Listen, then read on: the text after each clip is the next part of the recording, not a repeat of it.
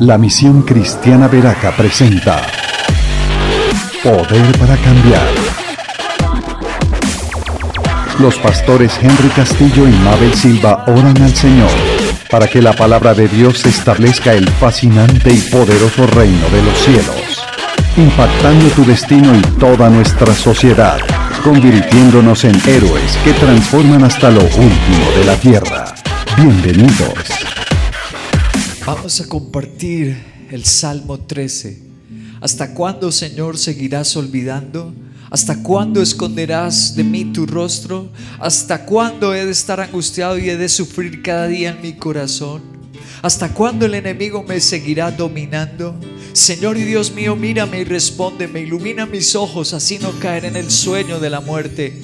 Así no dirá mi enemigo, lo he vencido. Así mi adversario no se alegrará de mi caída. Pero yo confío en tu gran amor. Mi corazón se alegra en tu salvación. Canto salmos al Señor, el Señor ha sido bueno conmigo. Este corto salmo tiene una revelación tan preciosa. Y está en el último versículo, en el 6, dice, salmos al Señor. Y la palabra canto en este salmo es preciosa. Es la palabra cheer. La palabra cheer. S-H-I-R. Significa pasear o viajar alrededor de un lugar cantando. Eso es lo que significa. Mientras estoy haciendo un viaje, que el canto es como un paseo, como un viaje maravilloso. Eso es lo que significa la palabra cheer. Donde mejor se describe la palabra hebrea cheer es en 1 Samuel 18, 6 al 7. Dice, ahora bien, cuando el ejército regresó después de haber matado la vida al filisteo, de todos los pueblos de Israel salían mujeres a recibir al rey Saúl. Al son de liras y panderas cantaban y bailaban. La palabra ahí cantaban es la palabra cheer y bailaban, exclamaban con gran regocijo. Saúl destruyó a un ejército, pero David aniquiló a diez ejércitos. Aquí describe muy bien la palabra chir. La palabra chir es haciendo un viaje, haciendo un paseo. Es algo activo. El canto es una experiencia total.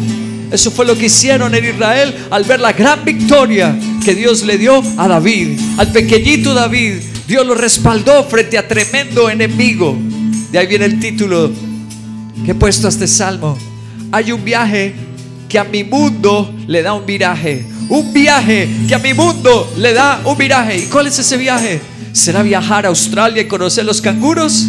¿Cuál será ese viaje? ¿Será ir a la China y conocer a los pandas, osos pandas?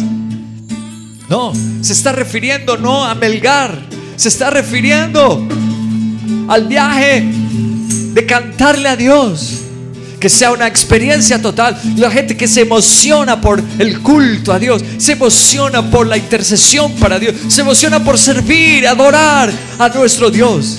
Su mundo le va a dar una vuelta, le va a dar un viraje. El versículo 1 y 2 dice, ¿hasta cuándo me seguirás olvidando? Primero estaba olvidado, se sentía olvidado. ¿Hasta cuándo esconderás de mí tu rostro? Se sentía escondido. ¿Hasta cuándo, dice el 2, ha de estar angustiado, angustiado y sufrir cada día mi corazón? ¿Y hasta cuándo el enemigo me seguirá dominando? Increíble. ¿Cómo estaba? Mira la descripción, olvidado, escondido, angustiado, sufriendo y dominado por el enemigo. Cuando una persona está así, espiritualmente y físicamente oprimida, ¿qué es lo que hace usualmente? Primera de Samuel, frente a ese gran enemigo que tenía David que lo enfrentó. Primera de Samuel 17:11 dice cómo reaccionaron los demás. Dice, al oír lo que decía el filisteo, Saúl y todos los israelitas se consternaron y tuvieron mucho miedo. Y el versículo 24, cuando los israelitas vieron a Goliat, huyeron despavoridos. La reacción natural es tener miedo y huir despavorido. Todo el mundo hizo eso, pero hubo un pequeño adorador. Un pequeñito y tú puedes identificarte con ese pequeñito. El mundo le dio toda la vuelta. ¿Por qué? Porque él, en lugar de huir despavorido, que hizo cheer. Un viaje maravilloso. Hizo la alabanza su mejor viaje. Hizo de la adoración, de la búsqueda de Dios, su paseo más especial y hermoso hizo cheer. Hay personas que se sienten olvidadas en las pruebas. Como se sintió en ese momento David. Pero Isaías 49 en el versículo 15 y 16 dice, ¿puede una madre olvidar a su niño de pecho y dejar de amar al hijo que ha dado a luz? Aun cuando ella te olvide, yo no te olvidaré. Grabada te llevo en las palmas de mis manos. Tus muros siempre los tengo presentes. Dios tiene presente los muros de Veracá. Y Dios tiene el nombre de Henry grabado en las palmas de sus manos. Está esperando solamente Dios que le demos el chir. Nos puede olvidar hasta la madre, hasta un familiar. Pero los que adoramos a Dios, el mundo nos dará un viraje. Las cosas cambiarán. ¿Sabes dónde se usa chir? En segunda de Crónicas 5, 13, 14. Dice, los trompetistas y los cantores alababan y daban gracias al Señor al son de trompetas, címbalos y otros instrumentos musicales.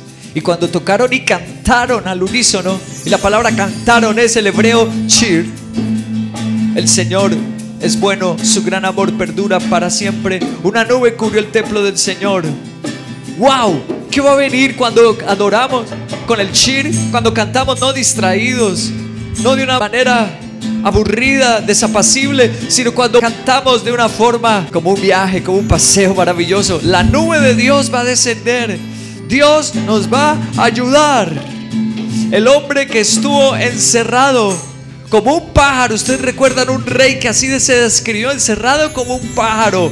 Los enemigos lo iban a acabar. El mundo le dio un viraje. Las cosas en su contra se volvieron a su favor. ¿Quién fue ese hombre? Segunda de Crónicas 29, 28 al 30. Dice, toda la asamblea permaneció postrada hasta que terminó el holocausto.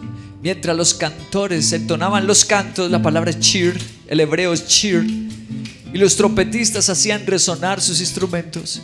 Cuando terminaron de ofrecer el holocausto, el rey y todos los que estaban con él se postraron para adorar al Señor. Y el rey Ezequías y los jefes les ordenaron a los levitas que cantaran, cheer al Señor, las alabanzas que David y Asaf el vidente habían compuesto. Los levitas lo hicieron con alegría y se postraron en adoración. El rey Ezequías dijo, todos los asirios lo rodearon. El ejército más poderoso de ese momento los rodeó estaba prácticamente destruido. Dijo, me sentí como un pájaro encaulado.